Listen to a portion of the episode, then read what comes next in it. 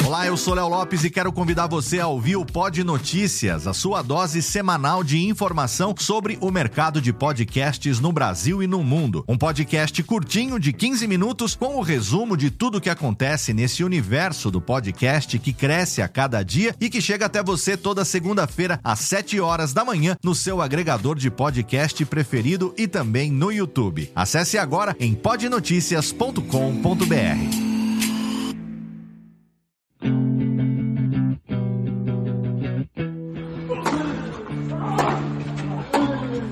Começa agora o Backhand na Paralela, o podcast sobre tênis que vai além das quadras. Apresentação de Jeff Paiva e comentários de Ariane Ferreira. Ready?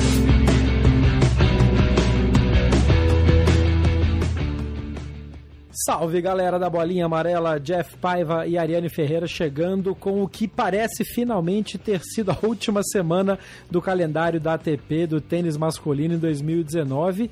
E que semana foi essa? Finalmente aconteceu a famigerada Copa Piquet, ou como eles insistem em chamar, a nova versão da Copa Davis, realizada em Madrid na, durante a semana inteira, na Carramarrica reunindo um monte de países, um monte de jogadores, um monte de jogos acumulados ainda até meia-noite, mas que no final, não sei se por mais sorte do que juízo, o fim de semana em si acabou tendo clima de Davis, né? Bem-vinda, Ariane Ferreira.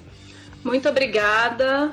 É, gente, finalmente o ano acabou. Quer dizer, finalmente, finalmente depende, né? Eu não tô de férias, então não, não tô agradecendo o ano que acaba, pelo menos por enquanto. Mas é isso, a gente teve bastante coisa interessante e desinteressante acontecendo em Madrid.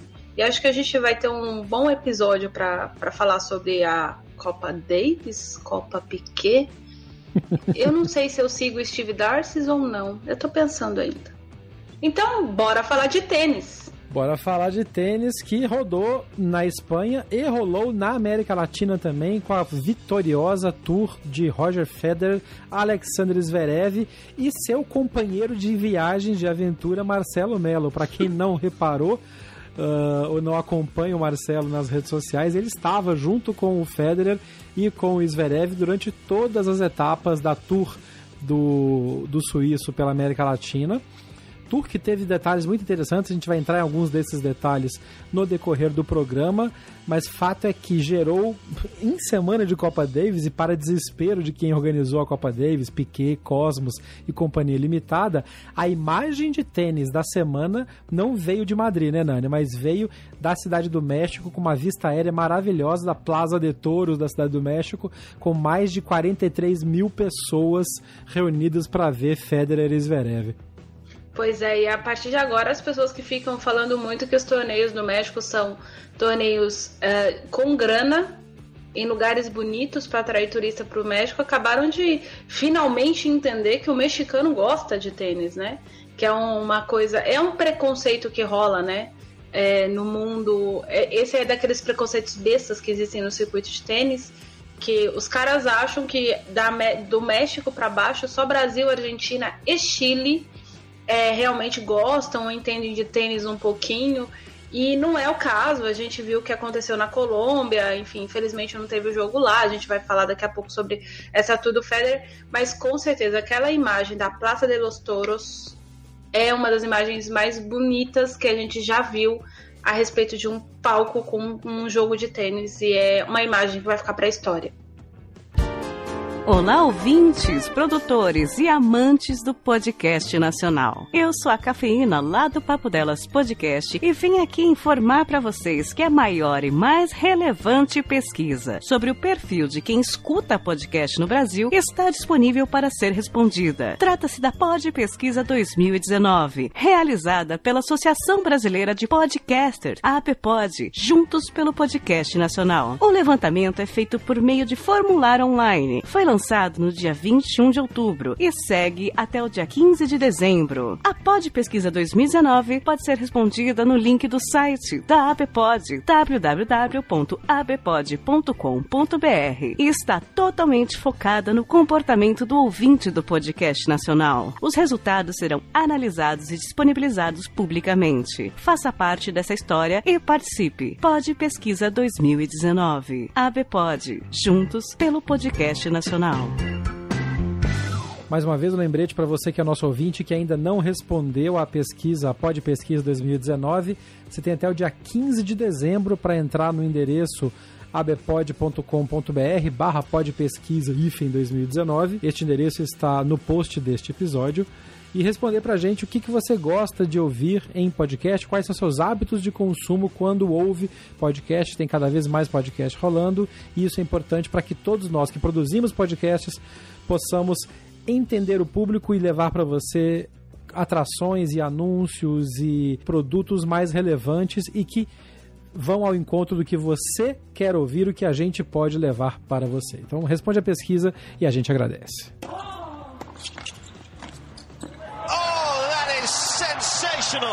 Então vamos falar de Copa Davis. Vou começar com uma curiosidade, Ariane. Não sei se você sabe disso, imagino que muitos dos nossos ouvintes não o saibam. O nome, o apelido para o troféu da Copa Davis é Saladeira. Sim. Você conhecia essa? Sim, conheço, porque fixação dos espanhóis e dos argentinos é pela saladeira. É. Então vamos explicar para o ouvinte por que a saladeira. E a história apócrifa que eu ouvi faz muito sentido. Como dizem os italianos, se não é vero, é bem trovato. Uh, dizem que quando o seu Davis estava montando o torneio que veio a ser, o torneio, o confronto entre nações que veio a ser conhecido como Copa Davis, ele precisava de um troféu. E aí ele pegou uma saladeira que ele tinha em casa e levou para ser o modelo do troféu da Copa Davis. Essa você não sabia. Não. Então, é por isso que ela chama saladeira, porque realmente o, o, o, seu Dwight Davis, que foi quem fundou a competição que veio a ser conhecida como a Copa Davis depois, uh, usou a saladeira que ele tinha como modelo do troféu. O mais legal é o seguinte: eu estava no supermercado aqui em Mobiliário esse fim de semana. E francês, obviamente, bebe muito champanhe e tal, muito, né, muito espumante, tem hábito de, de ter as bebidas, a, as champanhes nas, em balde, sempre à mão para o verão. Então tava tendo uma venda de, de uh, bowls de para colocar gelo e bebida, né? É, e é. é. um troféu perfeito. Ainda brinquei com a minha mãe que eu vou comprar uns dois, três desses, mandar mandar gravar do lado de fora e usar como troféu. E aí veio a Copa Davis, veio a saladeira e veio essa história de que o Davis usou realmente uma saladeira de verdade, uma salad bowl como modelo para o seu modelo de troféu. É sensacional essa. Aquelas coisas improváveis que quem conta depois fala que é mentira, não é verdade? Porque eu não duvido de Mas ser mesmo verdade. se não cara. for verdade, a história é, a história é muito boa. É muito bom, cara. Muito bem. A saladeira, a saladeira ficou em casa, né, Nani? Ficou. No final de tudo, com sorte, mais sorte que juízo, a Espanha conquistou a, a, a, Copa Davis 2019. E aí a gente vai analisar várias coisas da competição, mas uma coisa não pode negar. Que espetáculo é o time espanhol da Copa Davis. Já há alguns anos, né? Todos os títulos da Copa Davis vêm na fase uh, na fase pós-Nadal ah, com mais ou menos participação do Nadal na conquista, mas na fase pós-Nadal. Mas o exemplo de dedicação, de raça e de amor a, a, a, ao país, ao sentimento patriótico, a, a, a, ideia de nação que o Rafael Nadal e que Roberto Bautista Aguti deram nesse fim de semana, eu acho que quase que supera todas as cagadas que o Piquet fez com a Copa Davis. Então, primeiro vamos lá, uh, sobre o título da Espanha o princípio básico da Copa Davis é quem tá em casa tem vantagem. Uhum. Então, eu não sei se o nosso ouvinte ficou surpreso, mas eu não fiquei nem um pouco surpresa uh, do título ter ficado para a Espanha. É, quem assistiu os jogos, e principalmente quem assistiu confrontos de nações que não estavam enfrentando a Espanha, sabem exatamente qual era a sensação. É, parecia que os caras estavam jogando na quadra 14 de Cincinnati, entendeu? Então, um negócio, nem sei se tem quadra 14 em Cincinnati, só para começar. É, é um tipo de coisa assim que é, é, é, realmente. Daqui a pouco a gente fala sobre isso, mas é vergonhoso o que aconteceu. Uh, tirando uma ou outra nação que se sobressaiu. Uh, mas aí a gente vai deixar isso mais para frente. Sobre o espírito patriótico, só queria é, constar: o primeiro título da Espanha o Rafael Nadal era juvenil e ele foi de sparring na equipe, tá? Então ele não participou do título. Na final, como foi em casa, ele era um dos juvenis de destaque do país Então ele foi convocado pelo capitão para ser sparring, então tanto é que a foto icônica da seleção espanhola é organizada para o hino, né, antes do início da, das disputas, tem o Nadal segurando com o mastro da bandeira espanhola, representando a Espanha ali. Então essa foi a participação do Nadal no primeiro título dos seis títulos da Espanha na Copa Davis. E o Nadal não foi titular no, no outro título também, mas enfim, isso é outro detalhe. É, eu acho que a participação, principalmente do, do Roberto e, e, de tudo que aconteceu com o Bautista Guti essa semana. Caro ouvinte, se você estava em Marte, o que aconteceu com o Roberto Bautista Guti, na quarta-feira o pai dele foi internado às pressas e ele simplesmente deixou a equipe, mas ele deixou a equipe não tinha sido anunciado com a informação de que o pai já, já chegou ao hospital morto, ele faleceu. O pai do Bautista Guto sofreu um acidente grave é, com cavalos. O pai dele tem uma espécie de picatinha, né, no caso. Em 2016, uh, ah, pouco tempo depois desse acidente, a mãe do Roberto morreu em maio do ano passado, na verdade. É, subitamente, ela deu um infarto e morreu. O Roberto também estava competindo no torneio, teve que abandonar. Salvo engano, era Barcelona. Uh, e, enfim, ele teve que passar por esse momento doloroso. E esse ano, o que ele fez quando aconteceu, ele deixou a equipe. Ah, o anúncio foi feito pela Federação Espanhola ah, que ele não participaria mais da Copa Davis e surpreendendo todo mundo, pelo menos ah, a mídia e principalmente a mídia, a mídia da Espanha é boa com essas informações de bastidores em termos de esporte. Ninguém tinha essa informação de que o Roberto voltaria caso a Espanha fosse a final. É bom a gente ressaltar que no, na sexta e no sábado, a Espanha se postou na hora da apresentação e a execução do hino nacional com um espaço entre o Nadal e o Pablo Carreño Busta, porque era a ordem que eles se apresentavam, né? O capitão Sergi Brugueira, número 1, um, Rafael Nadal, número 2 da equipe, Roberto Bautista Guto, o número 3 da equipe, o Pablo Carreño Busta, o quarto, Marcel Granoias e o quinto, Feliciano Lopes. E eles deixaram um espaço vago que era para lembrar que aquele lugar era do Roberto. E, e inclusive o Bautista Guto até compartilhou o, o, essa, essa no sábado essa foto e aí se reuniu com a equipe e tornou-se titular uh, para a grande final. É, não, eu acho que quem assistiu a partida do Roberto, quem tem pais vivos e principalmente quem já perdeu os pais, é, sabe que provavelmente ele enfrentou o momento mais difícil da vida dele. Bautista Guto que casa no próximo sábado, né? Nossa senhora. Então... As é, coisas não acontecem é, de uma vez só, né? É, então, ele é... E assim, por exemplo, a mãe dele faleceu numa época que ele estava embalado no circuito também. Então, tipo, foi um baque, assim, do, do nada. Infelizmente, ele, ele, ele, parece que ele tem esse, esse azar. E o Roberto, é, eu, eu estive com o Roberto Batistago acho que três vezes na minha vida, não mais que isso. Uma das vezes foi quando ele perdeu do Belucci no playoffs da Copa Davis, acho que em 2014 no Brasil é, que ele, ele atropelou o Rogerinho e depois ele perdeu do Belucci no domingo, e aí a Espanha caiu para a segunda divisão. O, o, Roberto é uma pessoa muito tranquila, ele é muito calmo e ele é muito querido, principalmente pelos atletas espanhóis no geral. Para quem não sabe espanhol, espanhol é espanhol é meio exagerado, existem animosidades entre os atletas espanhóis, entre os tenistas. Tem a turminha do fulano e a turminha do ciclano. E o Roberto não é da turminha de ninguém. Ele é um cara muito querido e muita gente no circuito que não é espanhol também gosta muito dele. Então é realmente muito. Foi muito difícil ver que ele, ele tinha saído da equipe por, por essa razão e vê-lo voltar foi muito bonito. Não pela vitória em si. Ele podia ter perdido do Félix Auger assim tranquilamente, porque o Félix é um jogador extremamente talentoso, é, foi superior a, a, ao ponto que o Roberto tem melhor que qualquer compatriota, que é o jogo de rede. Acho que talvez só o Feliciano Lopes e o Mark Lopes tenham um jogo de rede tão bom quanto o do Bautista Guto. Principalmente por serem duplistas, né? Exatamente, são duplistas, são de outra geração, e é outro tipo de formação e tudo mais. É, e, e, nesse, por exemplo, nesse quesito, o Gianniassini quase não perdeu ponto do, do Roberto, dominou bem, e o Roberto usou dessa ferramenta mesmo e ganhou o jogo do, do Gianniassini uh, com o Gianniassini, assim, sem nada para perder. E o Roberto, uhum. teoricamente, não tinha nada para perder, mas ele estava dentro de casa, na capital do país dele, jogando diante do rei do país, O rei, da Espanha, o, o rei Felipe estava lá e para um país monárquico isso faz diferença, mesmo na Espanha isso faz diferença.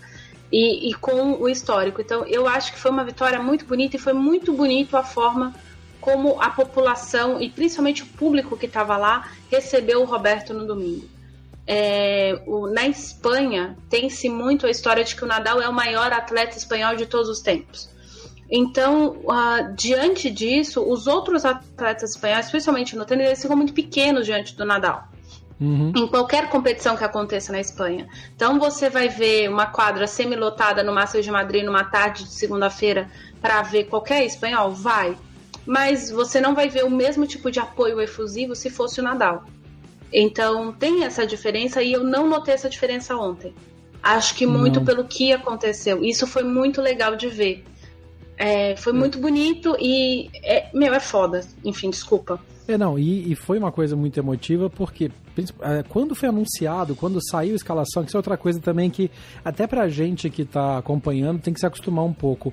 As escalações de cada dia saíam um pouco tempo antes de cada jogo, então não se sabia quem ia jogar pela, pela Espanha na final, quem ia jogar até na semifinal anteriormente, enfim, o, a própria escalação do Ogeli Assimi foi uma, um pouco de surpresa, né? Achava que talvez ele não entrasse para jogar.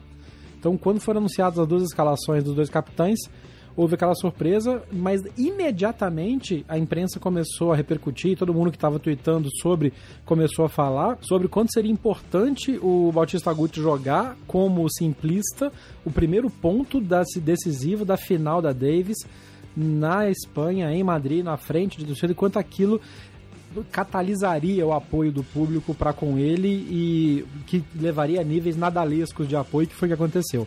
O mais foi. legal para mim foi que ele jogou sério. Ele uhum. em nenhum uhum. momento, e como você mesmo falou, ele é um cara pouco que demonstra pouca emoção, né, versus outros mais explosivos e mais emotivos. Mas a hora que ele ganhou, que ele aponta para cima, cara, que ele aponta é para cima e agradece, dedica a vitória ao pai. Eu que perdi meu pai uh, há não muito tempo, há alguns anos, eu, na hora, a lágrima desceu escorrendo. Eu imagino, como você falou, para quem já passou por esse tipo de, de, de situação. Foi, foi espetacular. E foi um jogo de tênis muito bem jogado. Foi. Foi, é, para mim ainda foi, foi até mais não não pelo aspecto, mas o aspecto técnico para mim foi mais interessante que Chapovalov e Nadal. Ah, sim. É, eu, eu achei muito mais enfim, eu achei muito mais. Foi dos melhores jogos do, do, do, da competição também, do ponto de vista técnico. Não é porque era final, uh, e não é porque. A gente precisa ressaltar que foi a primeira vez que o Ogele me defendeu o Canadá numa Copa Davis. Foi a primeira partida dele na Copa Davis. Então, o Ogele sempre foi de reserva na equipe. Uhum. Ele foi titular e ele jogou pela equipe profissional só agora.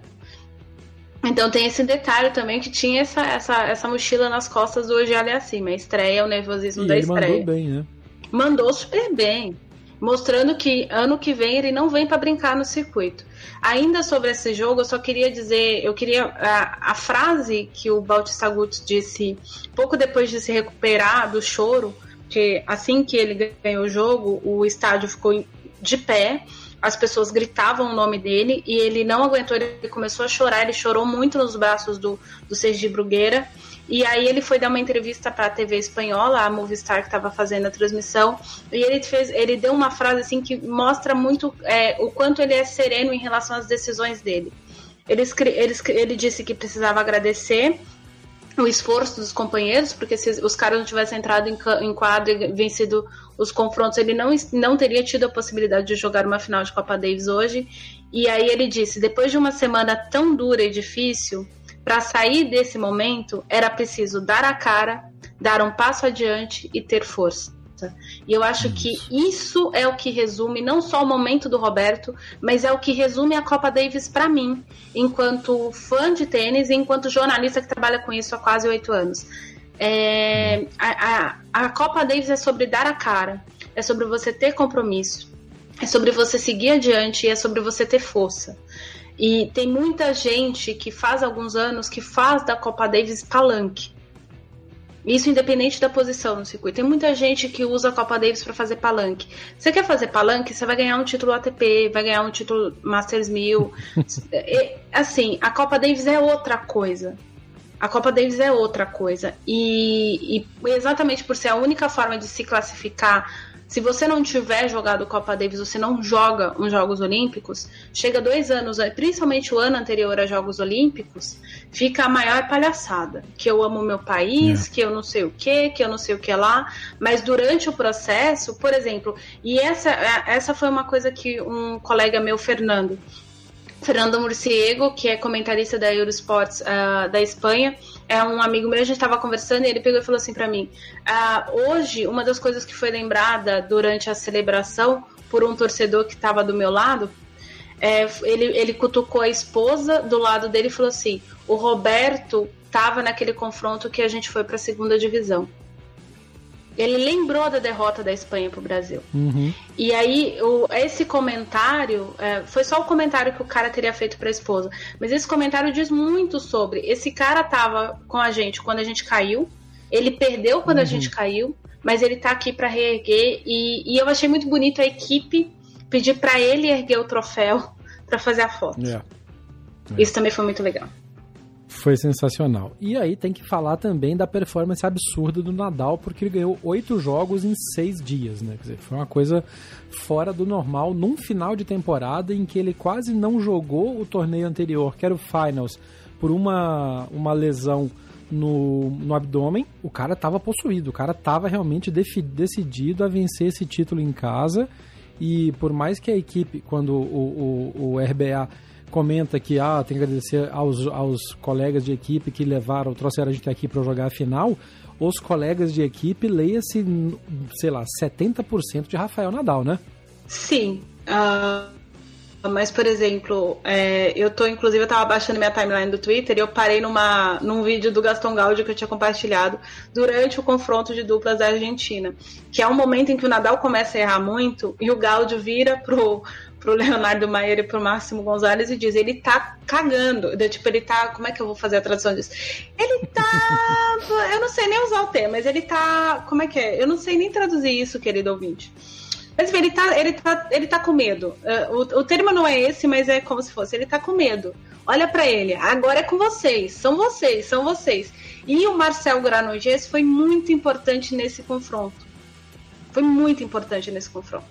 Então, alguns confrontos de duplas, é, a, o Nadal obviamente ajudou, principalmente com uma coisa que a gente achou que o Nadal estava com problema, porque ele estava com a fissura no abdômen, ele sacou muito bem durante os jogos de duplas, mas o Marcelo Granollers teve, teve uma, uma importância bastante interessante nesses confrontos.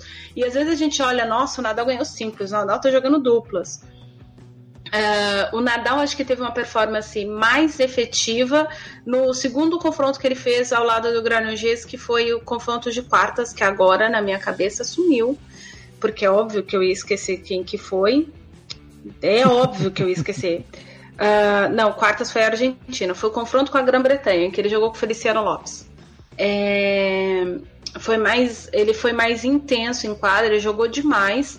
Agora, no confronto contra a Argentina, Uh, a partir do momento em que o Máximo Gonzalez passa a errar no terceiro set, que o Máximo Gonzalez dos dois era o melhor duplista, a Argentina deu azar do Horácio Zeballos estar lesionado, porque daí a figura ia ser outra. O Nadal começa a jogar um pouco melhor e o fato do Nadal melhorar e parar de errar ajuda o Marcel Granollers a manter o nível e aí eles conseguiram uma quebra e conseguiram sustentar o jogo contra os argentinos e vencer mas é, eu acho que essa é uma coisa que às vezes a gente deixa passar.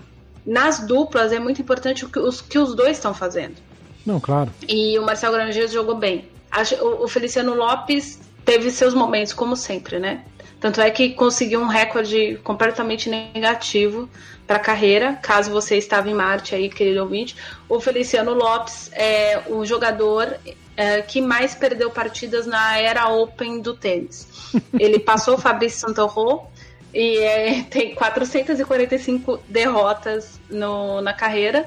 Ele Eu... disse que ia aposentar, mas não anunciou mais nada, então a hum. gente acha que ele vai recolher mais umas derrotas para o próximo ano para ampliar o recorde. Na dupla, por exemplo, eu estava até tweetando nessa época, na dupla contra, contra a Grã-Bretanha, contra a Argentina também, mas contra a Grã-Bretanha, o que o Lopes errou, ele dava, ele, ele dava uma. Eu até brinquei, tava parecendo o Patrick do Atlético. Tá doido para fazer alguma coisa, mas tava entrando na hora errada. E claramente, a hora que o Nadal virar pra ele e falar assim: calma, velho, calma, não precisa entrar nessa bola, que eu tô aqui atrás para segurar. Que teve vários lances e, obviamente, que os adversários começaram a explorar um pouco mais o, o, o Feli do que o Nadal, porque ninguém é bobo também, né? Ah. Então. Mas foi é, é time e equipe, mas o Nadal jogou, jogou realmente, teve uma performance entre, de, de top 3, sendo o veterano que ele é, foi uma semana para Nadaletes ficarem felizes. Sim, e, e, eu ia fazer um comentário de duas outras pessoas que fizeram, entraram no ritmo do Nadal, mas pode falar. Não, eu ia falar que uma, é, duas performances muito interessantes foram as do Djokovic, do time da Sérvia como um todo, apesar de ter perdido para a Rússia e que derrota doída, sofrida. Puta que pariu, que como é que você me perde 835 match points em voleios imbecis na rede no tie break do último set da dupla do último confronto valendo vaga. Nossa senhora. Então, Enfim, acho que nessa hora começou a ter cara de Davis e cara de, de, de, confronto de confronto entre nações, né? Porque foi um jogo absurdo de equilibrado. O Djokovic fazendo de tudo e o Troik fazendo o que precisava fazer, como, como um bom companheiro de duplas de um cara muito melhor, mas que na hora H ele farofou. Então, mas eu acho que o, o, o que conseguiu a coisa mais importante possível para a Sérvia em Copa Davis. O, o Troy que fez o ponto que deu o título da Copa Davis em 2011 para a Sérvia. Ele pode cometer dupla falta em Não, match point, que ele Deus. tá ali salvo. A grande questão é então, aí é, mas... eu vou fazer um comentário que eu vou completamente é, em desacordo com o que você acabou de falar, que é muito simples. Na hora que o Felic, tanto o Feliciano Lopes quanto o, o, o Marcelo Grandes, quando estavam jogando com o Nadal, que o Nadal notou o nervosismo, o ponto de erro dos, dos companheiros, quanto dele, que, que o Nadal fez? O Nadal, quando os, os companheiros estavam errando muito, o Nadal tomou a iniciativa, pediu calma e tomou a iniciativa. Uhum. E quando estava errando, ele, ele notou que ele estava errando muito, ele começou a deixar a bola para o companheiro para até isso. ele chegar ao ritmo. Boa. O, o Djokovic não fez Boa. isso. Não. É o Djokovic não assumiu a pecha de que eu sou o número um dessa merda, eu era número um do mundo é. até três semanas atrás, deixa que eu faça esse voleio. Sai você da rede, volta pra linha do T, não vamos fazer assim. E essa é uma diferença muito importante entre jogadores e líder, aquela coisa que coach adora mostrar entre líder e chefe. É a bem por aí. Né? Sim, é e, Bem, e aí, belo ponto, fala... belo ponto. E quando você fala em líder e chefe, quando você olha para a equipe da Sérvia, parece que eles não têm um capitão, eles têm um chefe. Os Nenades e Moniz tá ali de enfeite e todo mundo faz o que o Djokovic pede. É óbvio que o Djokovic é um tenista acima da média, é óbvio que o Djokovic é isso, é aquilo, aquilo outro. Não vamos discutir, eu não estou falando bem ou mal do Djokovic, o que estou dizendo é em relação à postura dos outros tenistas. O Troy sim, sim, sim. tinha que ter entrado em quadra para jogar duplas como o cara que deu o título da Copa Davis para a Sérvia. Não um cara que fica dois anos fora e volta, ah, eu tava sentindo saudades de defender a, gente, sendo que a gente, todo mundo sabe que ano que vem tem a Olimpíada. Eu não caio é. nesse discurso faz é muito tempo, ainda mais 2020, entendeu? 2019 para 2020. Então, assim, Uh, tem coisas que é, não, amigo, deixa eu te contar um negócio. Sabe quando a gente tava jogando playoff de grupo 1 da Europa? Então, você não tava aqui, mas eu tava. Então, é, é comigo ou o que, que a gente vai fazer? Uhum. Eu tô errando. Então, aí, se você é o chefe, você assume.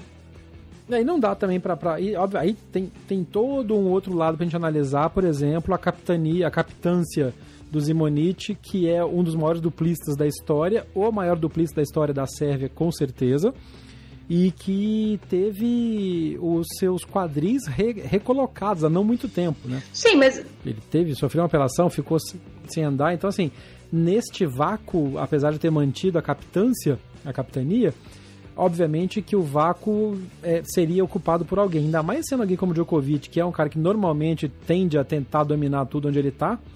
E aí dá essas discrepâncias. Mas assim, não muda o fato de que foram dois pontos que podiam ter mudado o, o destino da competição e que a gente poderia ter um, um Djokovic versus Nadal na final, enfim. É, mas é aquela. Mas, mas aí, o outro destaque que você ia o dar. outro destaque que eu ia dar é exatamente do lado do, do outro lado da rede desse jogo da Sérvia, Andrei Rublev. Uhum.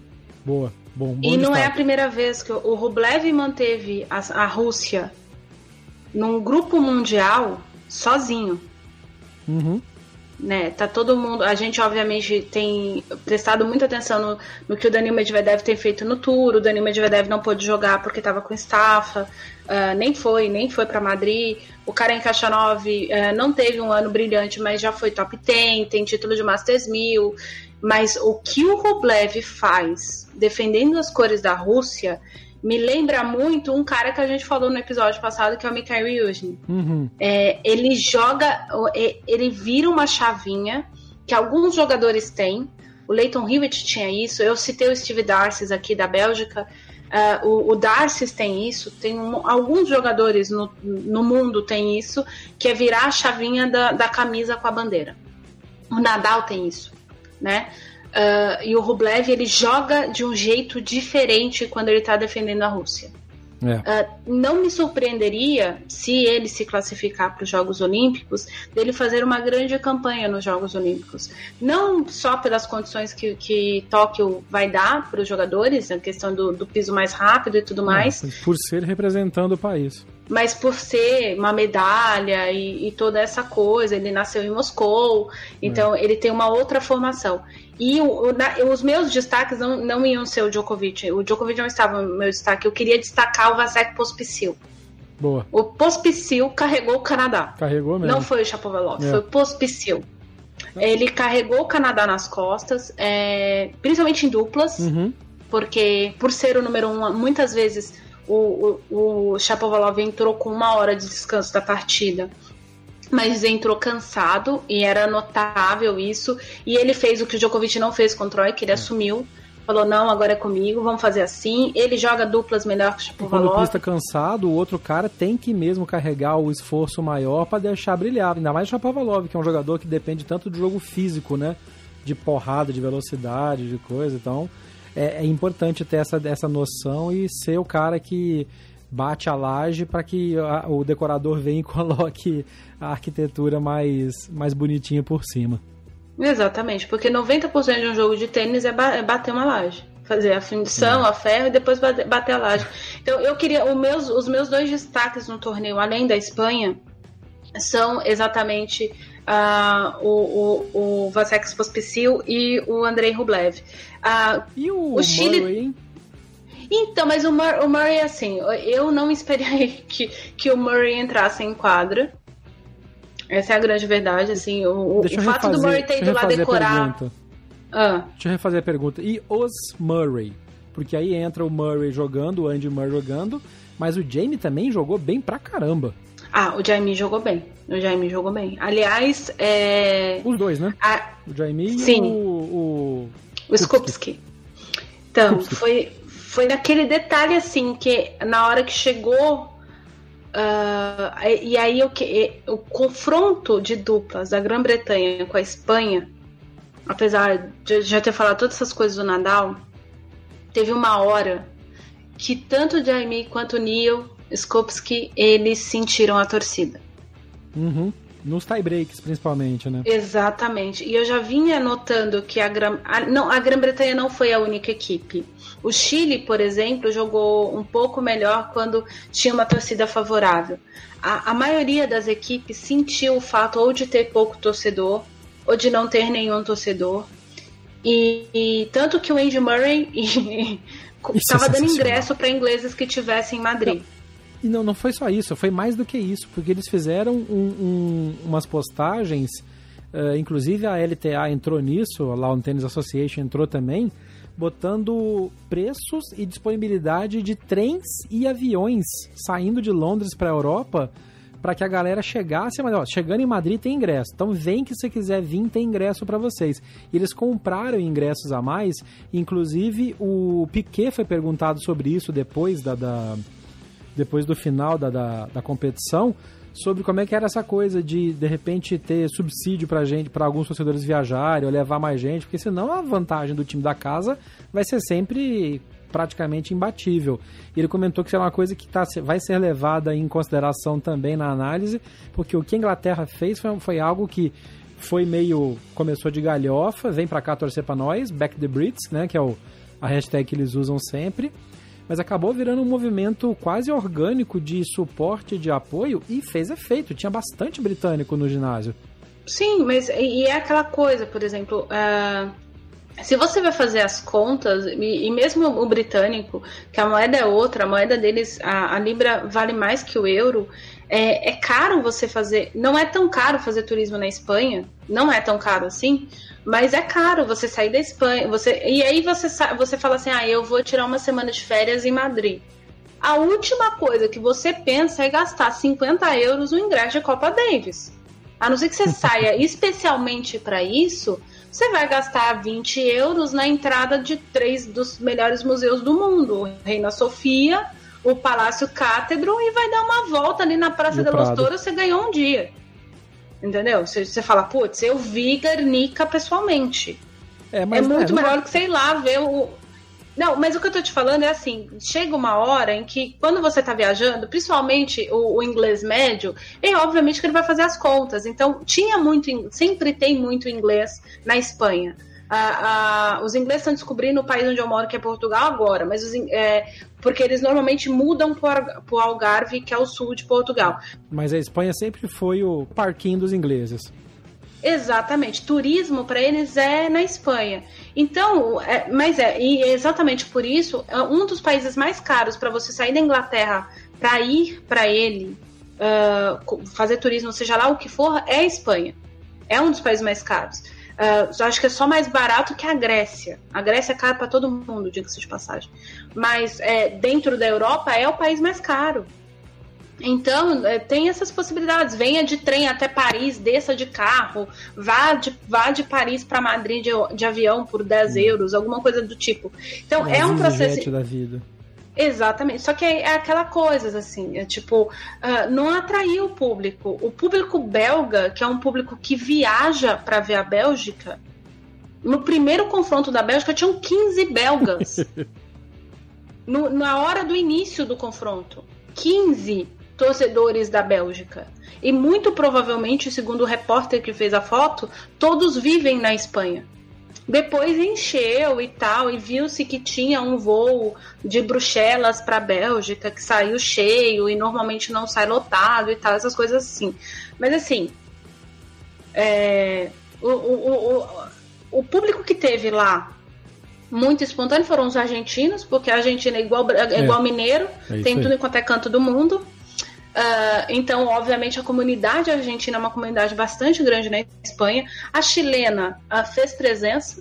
Uh, o Chile é um país muito menor, tem uma população muito menor, então não tem tanto chileno assim no mundo. Mas a Argentina é igual mineiro, tem tudo quanto é canto, então tá lá. Tinha a comunidade, mas os outros países, tipo Cazaquistão. Quem que torceu pro Cazaquistão, gente? E o Cazaquistão tá aqui, tá do lado, cara. Tipo, com duas horas e meia de voo, tá em Madrid. Bom. Então, assim, Rússia. Rússia. E a comunidade russa não é pequena na Espanha. Não, não é uma tá comunidade tá pequena. Quase Ainda não tinha ninguém. Com dinheiro, tá se espalhando para todo lado. O negócio é, inclusive, houve essa contestação depois uh, da competição é, para o Piquet sobre beleza, tem dois anos garantidos de sede em Madrid. 2020 vai ser de novo em Madrid. E depois? E aí o comentário tanto dele quanto do, do Haggard, da, da ATP, é que vai ser aberto um processo de, de candidatura para sediar as finais da Copa Davis, mais ou menos, e eu adoro essas, quando os caras falam sem pensar, mais ou menos no estilo do processo de escolha de sedes de Copa do Mundo. Amigão, você pensou no que você falou? Porque as, as coisas mais corruptas do mundo é processo de escolha de sede de Copa e de Olimpíada. Mas tudo bem, vamos ficar com a referência do fato.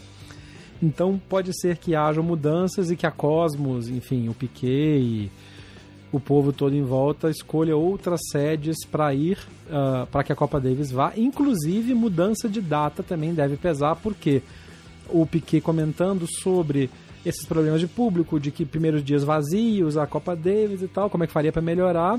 Um dos comentários foi que a data, o, peri a data, o período no ano em que aconteceu não é o ideal e que eles adorariam ter aquele período pós US Open. E quem ouve a gente sempre lembra que num dos episódios, assim que foi anunciado esse novo formato de Copa Davis, a gente discutiu longamente sobre como é que seriam esses encaixes com as três competições que agora vão brigar fora do circuito normal de ATP, que é a Copa Davis, a Lever Cup, que é a demonstração hiper estrelada do Federer, e a ATP Cup, que ainda está para acontecer, começa agora em janeiro, não é isso? Em, é janeiro. Serve como serve como entrou no lugar da Hopman Cup Exato. na Austrália.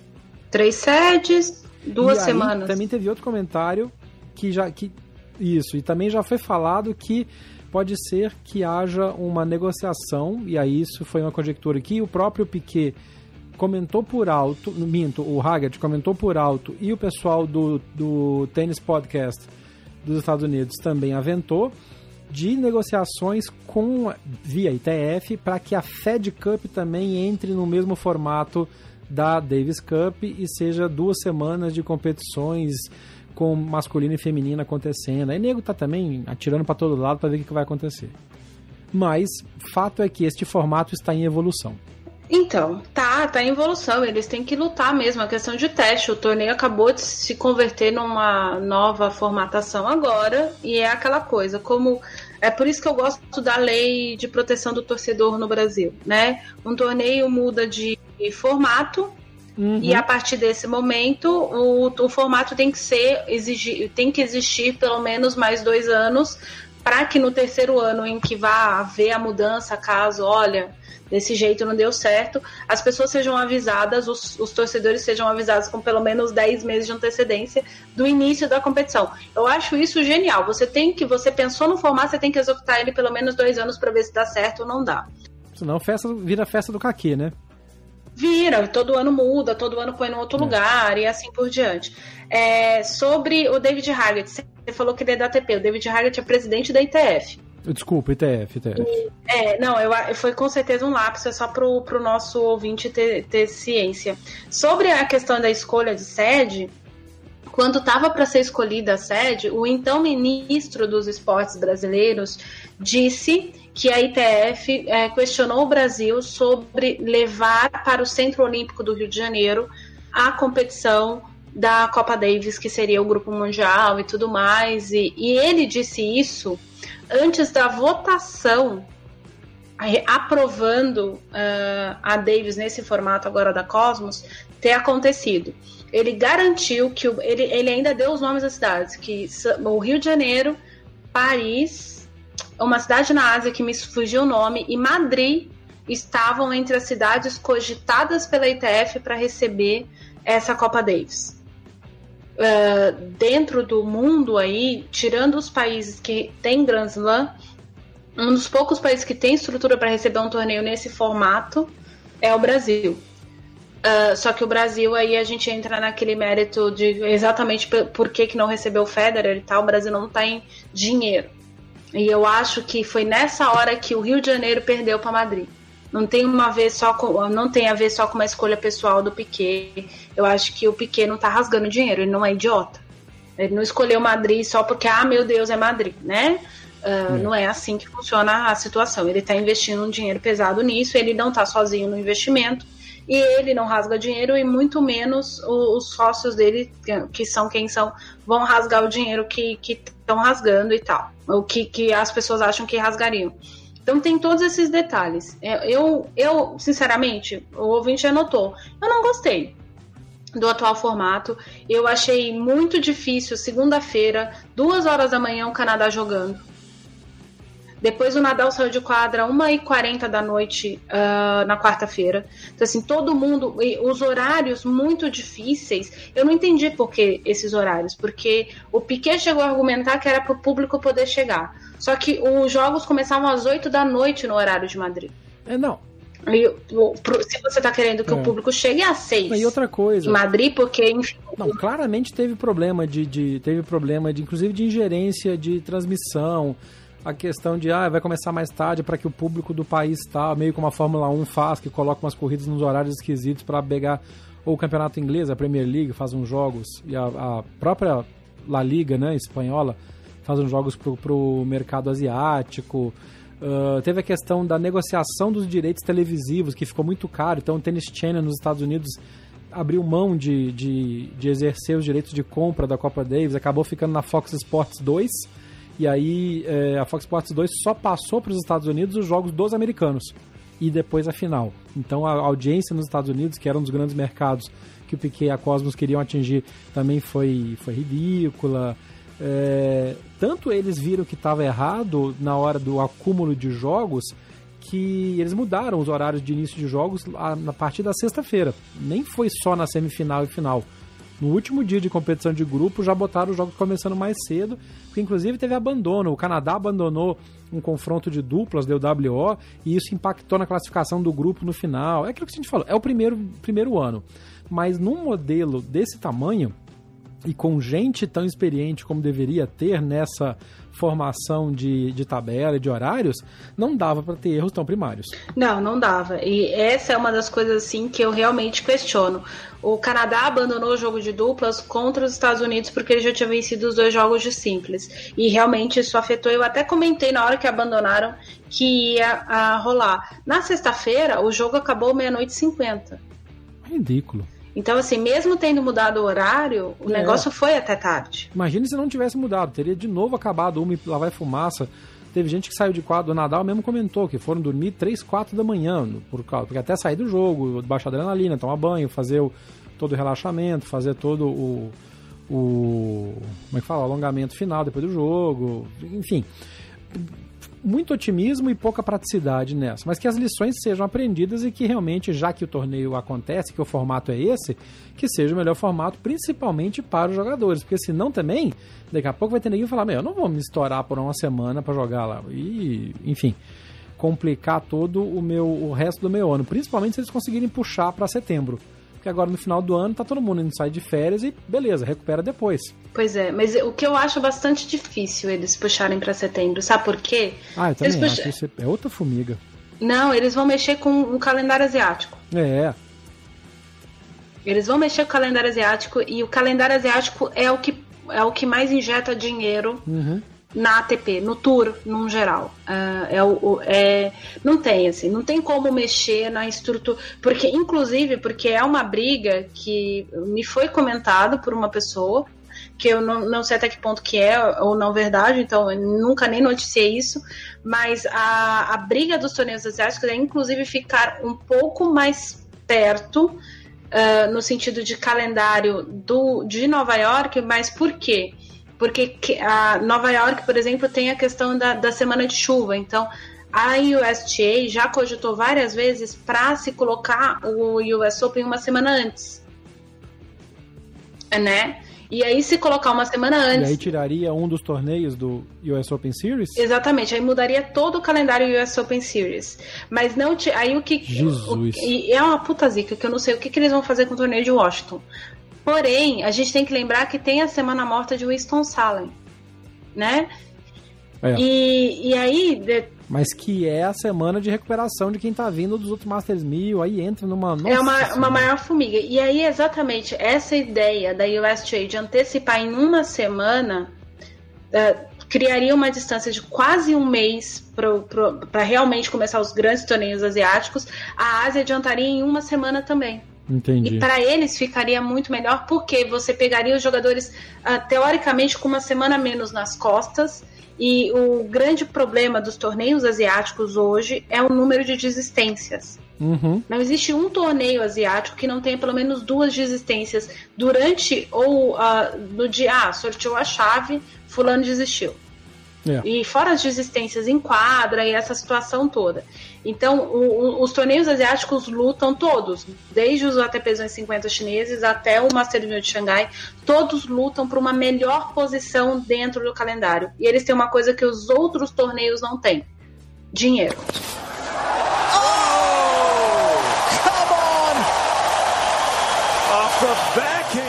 Para fechar o assunto Copa Davis, logo no, no, no, último fim de semana aconteceu também, na, logo depois da final, aconteceu também o sorteio dos grupos, dos confrontos para o Grupo Mundial, classificatórios para o Grupo Mundial de 2020.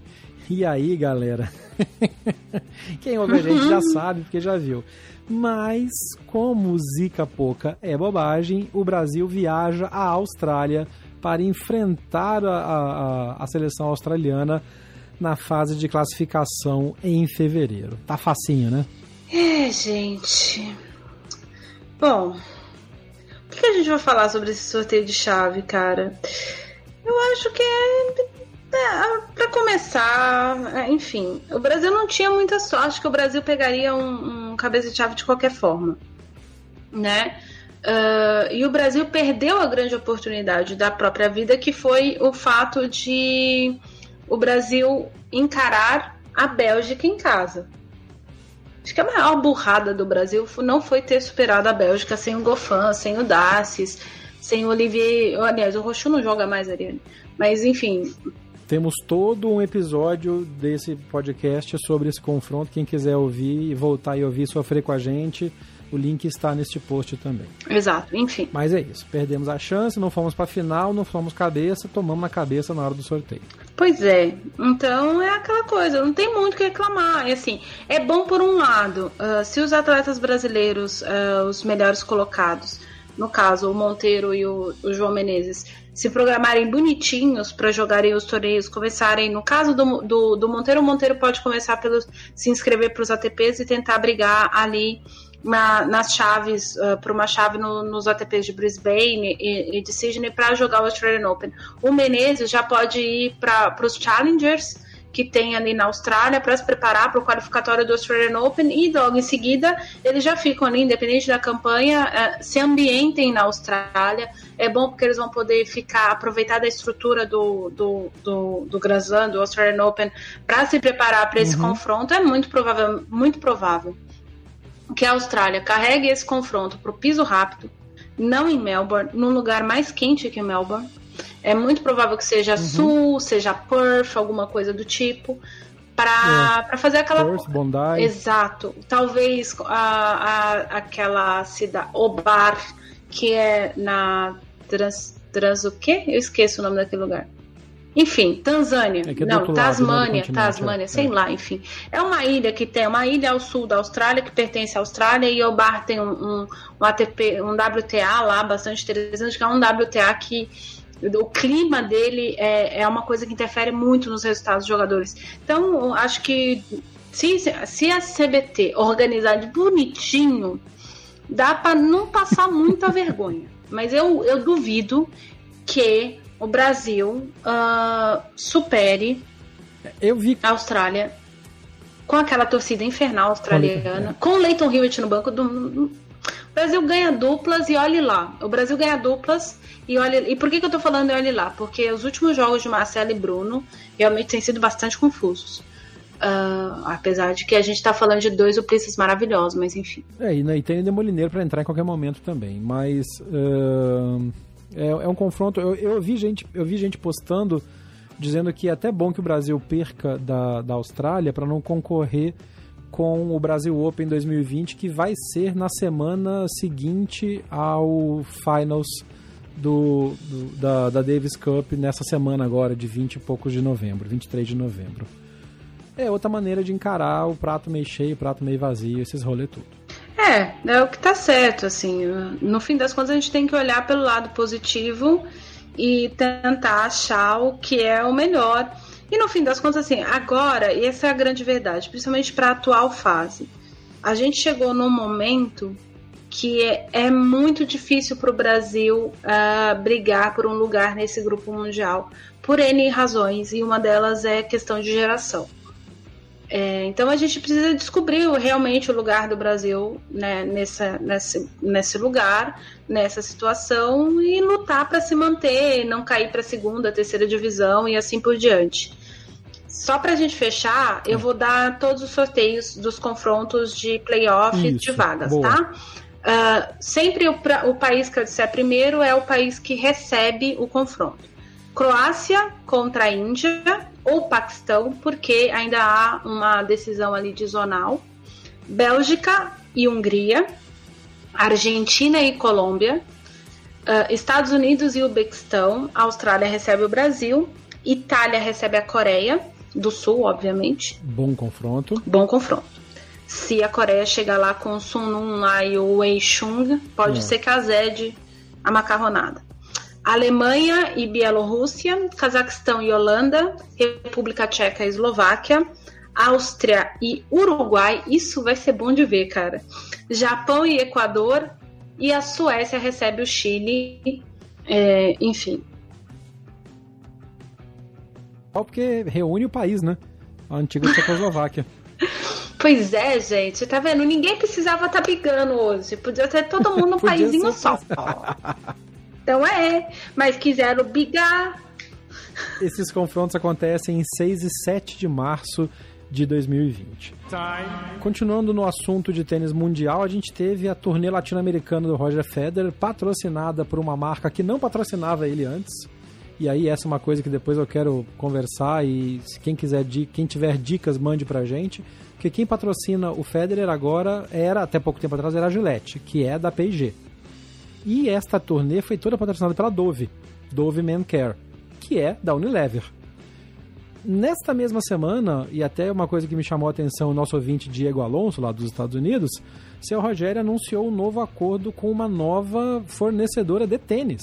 Hum. Né? Saiu da Nike. Seu Rogério tá rompendo com todos os patrocínios anteriores, vida nova, tá começando tudo de novo, tá, tá, tá engraçado, né? Tá no mínimo interessante essa coisa. Uh, quando o Roger saiu da, da IMG, IMG com o Tony Gottsick, que era o agente dele, um dos principais nomes em termos de agenciamento da IMG, uh, o Gottsick tinha dado uma entrevista pro Financial Times, eu acho, perguntando para ele por que, que eles iam for, é, fundar uhum. a Teammate e tal. E aí ele tinha dito que era para ele e a Mirka terem um melhor controle em relação aos contratos do Federer Uh, o Federer queria poder dar mais pitacos a respeito dos contratos e o Federer tinha como plano poder ajudar jovens talentos. O principal nome da Teammate hoje não é o Federer, porque o Federer é um dos donos. O principal nome da Teammate é o Alexander Zverev. E eles estão fazendo uma coisa que é muito, mas muito, mas muito inteligente. Eles estão aproveitando o fim da carreira do Federer para se consolidar com marcas que querem entrar e têm aporte financeiro para entrar no mercado do tênis, porém não tem tradição. Então, dependendo do jogador, e por mais que o nosso ouvinte ache que eles só estejam querendo dinheiro, Uh, tem jogador, por exemplo, que olha Sérgio Tatini hoje e não vai entrar em contrato, não entra num contrato com a Tatini, prefere ganhar um pouco menos com a Loto, mas ganha com a Loto, porque tem lá X, no, X jogadores no tour entre os 50 menores vestindo Loto. E assim por diante com diversas marcas. E nesse caso, o Federer entra como principal nome dessas marcas, ou segundo nome dessas marcas, e ele puxa quem com ele? Alexander Zverev. Isso aí. E eu andei lendo. Nova e velha geração. Exatamente. Eu andei lendo que me parece que o Zverev já propôs duas vezes para Adidas para renegociar o contrato, porque todo mundo a gente já fez um episódio hum. sobre isso, que o Zverev não estava muito feliz com o antigo empresário dele. É. E essas informações que pipocam na imprensa alemã, a gente não sabe até que ponto que é verdade, é, não, não dá para confirmar o Zverev acha que ele está sendo tratado no mesmo patamar do Titipas e ele não é o mesmo jogador. Nesse ponto, atualmente, ele tem razão. É. Né? Ele tem razão. Ele tem, master, ele tem três Masters mil, Titipas não tem nenhum. É. Uh, e então é outra coisa. Ele está fechando pela segunda vez, pelo segundo ano consecutivo no top 10. O Titipas está estreando lá agora. E tem, tem uma diferença entre ele e o Titipas. E independente do que se provém do futuro ou não, na atualidade, quem vale mais é o Zverev. É. E se ele, eu não sei se os e valores se ainda... são os mesmos, eu não sei. E se ele ainda for anoitado pelo, pelo Federer, vale mais ainda. Vale mais ainda. E aí, e, e aí o que está acontecendo com a Teammate? A Teammate está ganhando o, o, o contorno que se achava que queria ter, mas que não dizia, que era um dia poder rivalizar com essas duas gigantes do, do, em termos de agenciamento, marketing esportivo de atletas de tênis, que são a Octagon e a IMG.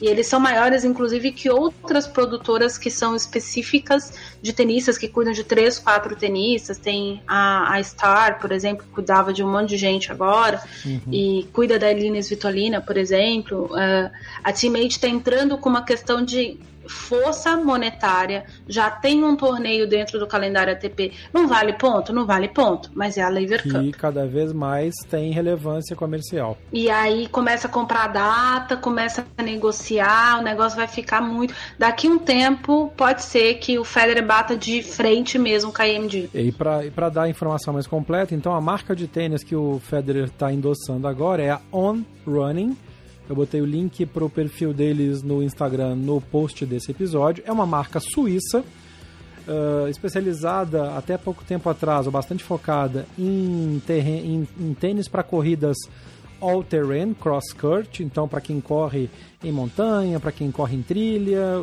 com umas, uma bastante amortecimento e aquelas coisas embaixo na sola, né? Não tênis de, de tênis, por exemplo, mas a foto que temos de Roger Federer nos estúdios, nas oficinas de desenvolvimento da, da, on, da On Running, que agora está se apresentando só como On, isso já é uma, uma marca de que talvez esteja mudando o foco do running para outra coisa.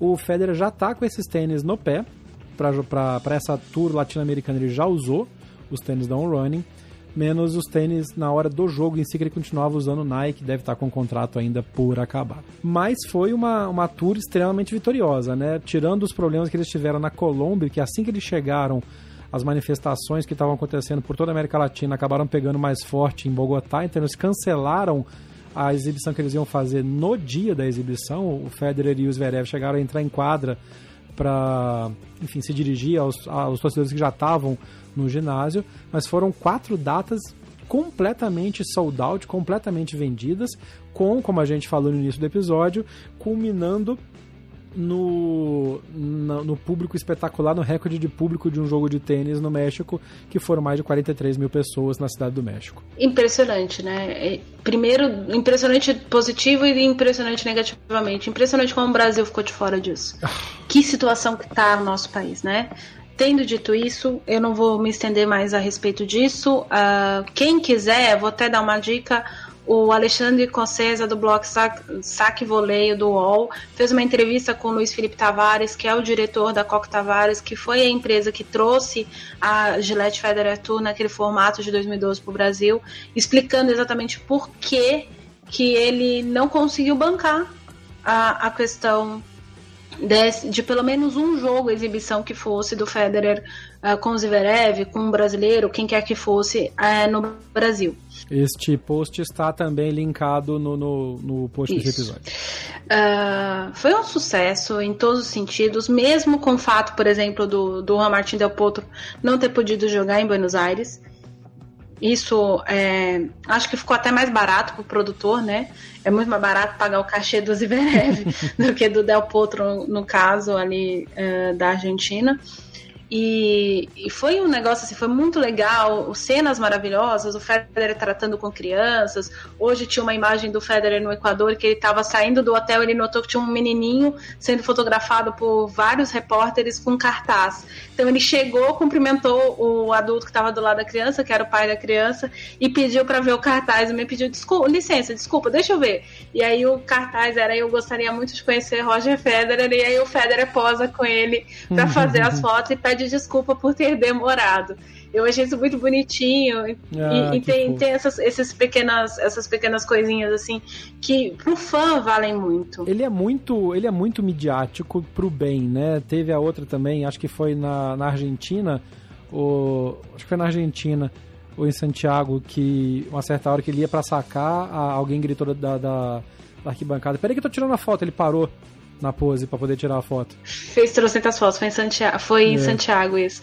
Em, em Santiago. São Paulo tem, é, apesar de ter sido há muito tempo, teve, teve uma situação, ele ganhou, ele perdeu o jogo do Belucci a exibição do Tomás, uh, que ele jogou contra o Tomás, ele perdeu.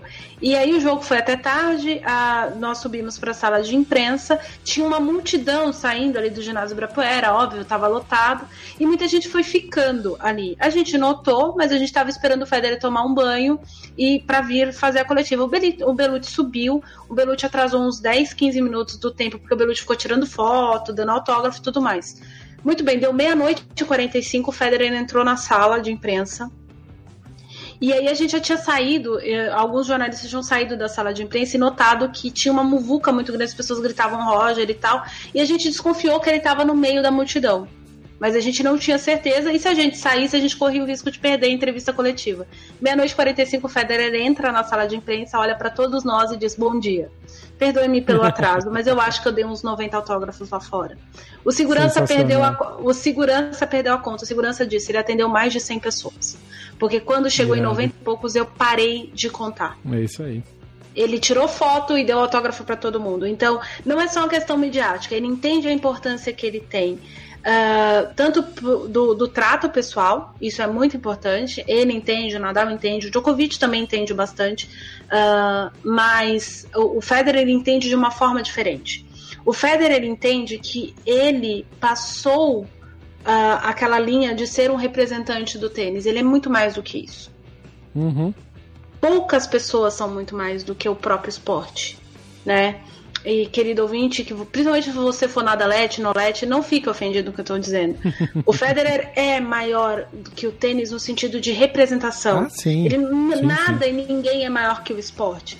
Mas assim, do, do ponto de vista de representação. O maior exemplo disso é que a gente estava com 12 países, 16 países, perdão, brigando pelo título de ser a nação do tênis naquele ano e o Federer tinha exatamente o mesmo destaque na imprensa mundial do que todas as do que todas aquelas nações. Então você entrava num site de tênis do Canadá, tinha cinco notícias sobre a seleção do Canadá e quatro sobre o Federer na América Latina. É, isso representa não só. Aí as pessoas vão dizer, ah, mas aí é culpa do jornalista que nos. Não. Não. Porque é informação, é notícia e é uma coisa que interessa. Caso contrário, não estava é lá. do público.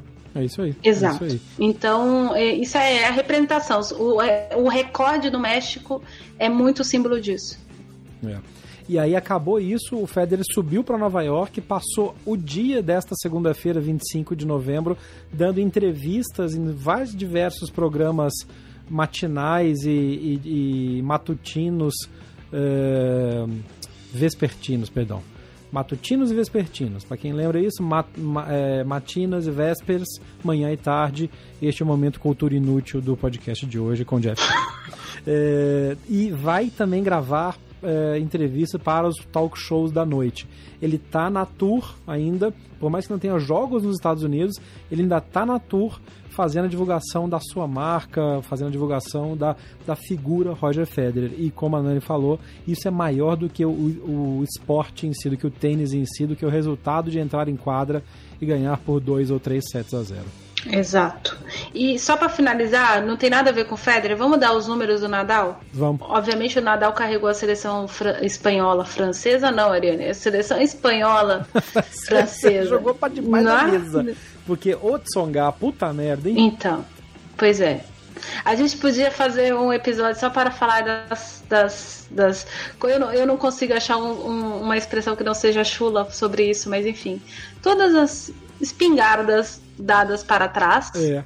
Do, dos atletas é. na Copa Davis. A gente podia fazer só sobre isso, né, Nossa. gente? Muito bem, muito difícil. Mas, mas, vamos lá. Eu ia falar que essa, essa, esse, esse conteúdo vira conteúdo extra para quem assinar o pacote do, do podcast para 2020. Exato, muito bem. Mais os bastidores de Ariane falando besteiras. É, isso. tirando isso, vamos lá. O Nadal inteirou 200 semanas como líder do ranking da ATP, número 1 um do mundo. Uh, no ano, ele venceu 59 jogos e teve 7 derrotas. Ele ganhou dois Grand Slams, US Open e Roland Garros, e fez semifinal nos outros dois, Australian Open e Wimbledon. Uh, o Nadal, imagina, né? Uma coisa absurda. O Nadal, aos 33 anos e 5 meses, é o tenista mais velho a finalizar um ano como número 1 um do mundo da história. Ele, até hoje, na carreira, tem 19 títulos do Grand Slam, 84 títulos no geral em circuitos ATP, são 5 títulos de Copa Davis, dos 6 da Espanha, 35 títulos de torneios do Masters 1000, e ele tem duas medalhas de ouro. Ele foi ouro em simples em Pequim e ouro em duplas ao lado do Mark Lopes no Rio de Janeiro, oito anos depois do seu primeiro ouro. Uh, se esse homem não é espetacular, eu não sei mais o que é ser espetacular. Ah, o fato dele estar tá 200 semanas como número um do mundo é, o consolida como o sexto maior líder da história.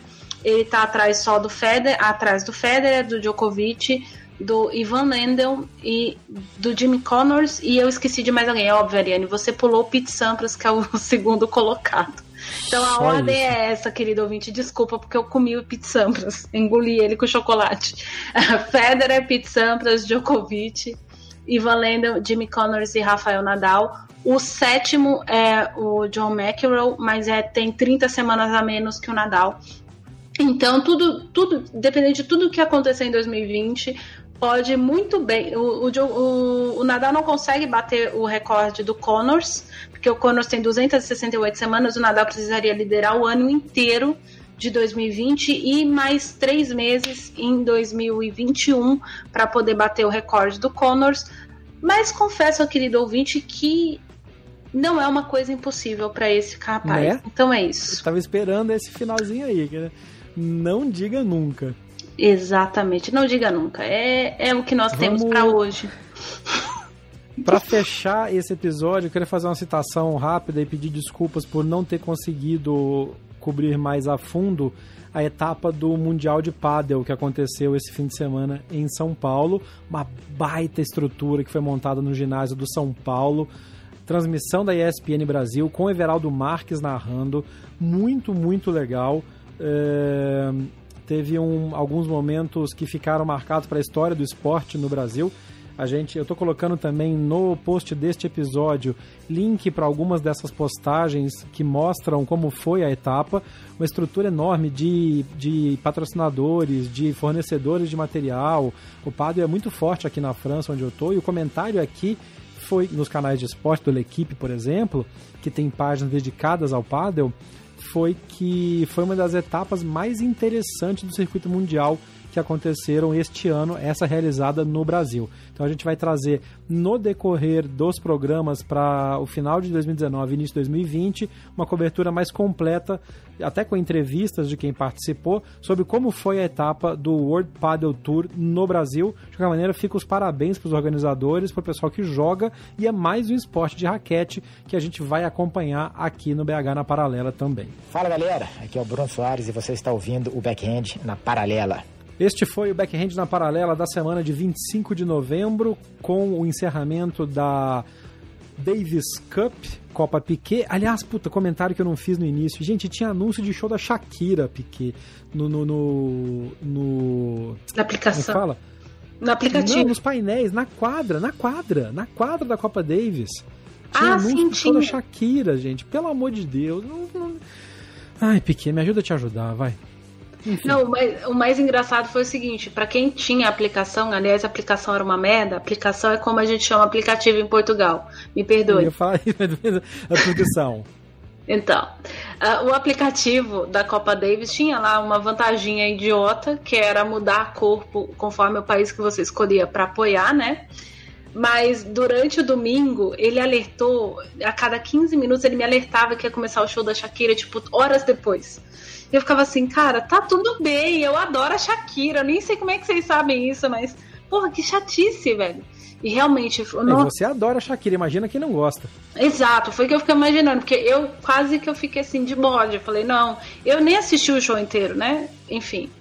Mas é muito chato, cara. O aplicativo ruim do cão também. Pra, ver resultado, você só via o jogo que tava ao vivo. Né, eles, tiveram, eles lançaram duas versões durante a, a, a, a Davis Cup Finals duas atualizações do aplicativo, porque tava, primeiro estava dando crash no aplicativo, depois não entrava o nome dos adversários, então tava assim, a França jogando contra uh, a República Tcheca, não sei, alguma coisa assim, e aí os dois jogadores eram o mesmo, então era Tsonga versus Tsonga, e o Tsonga perdeu do próprio Tsonga, mas enfim, aí a piada é outra foi, foi, foi, das coisas que eles têm que aprender também, que eles têm que modificar. Mas foi mais uma dessas. Shakira, show de Shakira anunciado na quadra central da Copa Davis. É, é o que tem para hoje. Este foi o Backhand na paralela desta semana, com toda a corneta possível. Irene Ferreira, muito obrigado. Nos falamos na semana que vem, inclusive para anunciar os planos de férias e de 2020 para o podcast, combinado? Sim, combinado. Graças a Deus. Porque a gente tá falando muito, mas a gente precisa descansar, querido ouvinte. É isso. Até dar descanso então... pros ouvidos deles. Exato, que eu acho que é o mais importante, inclusive do que a gente ter descanso. Melhor a gente dizer isso. Mas é isso, querido ouvinte. Na próxima segunda-feira estaremos aqui. E não vamos reclamar tanto da vida como nesse episódio, mas como vocês já previam, quem está ouvindo a gente há muito tempo, a gente já previa que algumas coisas ia dar ruim, como diz lá no interior, ia dar ruim e deu ruim mesmo, mas o mais positivo foi que no fim das contas, mesmo sendo um, um torneio bem. Uh, não, não vou dizer que foi abaixo das minhas expectativas, porque as minhas expectativas estavam super baixas, então superaram. Mas foi um torneio com boas histórias para contar e com grandes exemplos para a gente ver. E no fim das contas, o que fica para a história são as histórias boas que a gente tem. É isso, fui. Este programa de hoje é dedicado ao pai do Roberto Batista Alguti, senhor Joaquim Bautista, e ao Roberto Bautista Gucci, o grande vencedor desta semana. Eu sou Jeff Paiva, este foi o Backhand na Paralela. Um abraço. Termina aqui mais uma edição do Backhand na Paralela. Mande seu comentário ou sua sugestão de pauta pelas nossas redes sociais. BH na Paralela, no Twitter, Facebook e Instagram. Até o próximo episódio. Este podcast foi publicado pela Radiofobia Podcast Network. Oi, eu sou o Antônio Viviani e quero convidar você a ouvir o nosso podcast Voz Off. Desde julho de 2017, eu e meu amigo Nicola Lauleta temos o prazer de conversar com as grandes vozes do rádio, da TV e da publicidade do Brasil e trazer suas histórias até você. Se você, como nós, é apaixonado por locução, acesse vozoff.com.br e acompanhe nossos episódios aqui na Radiofobia Podcast Network.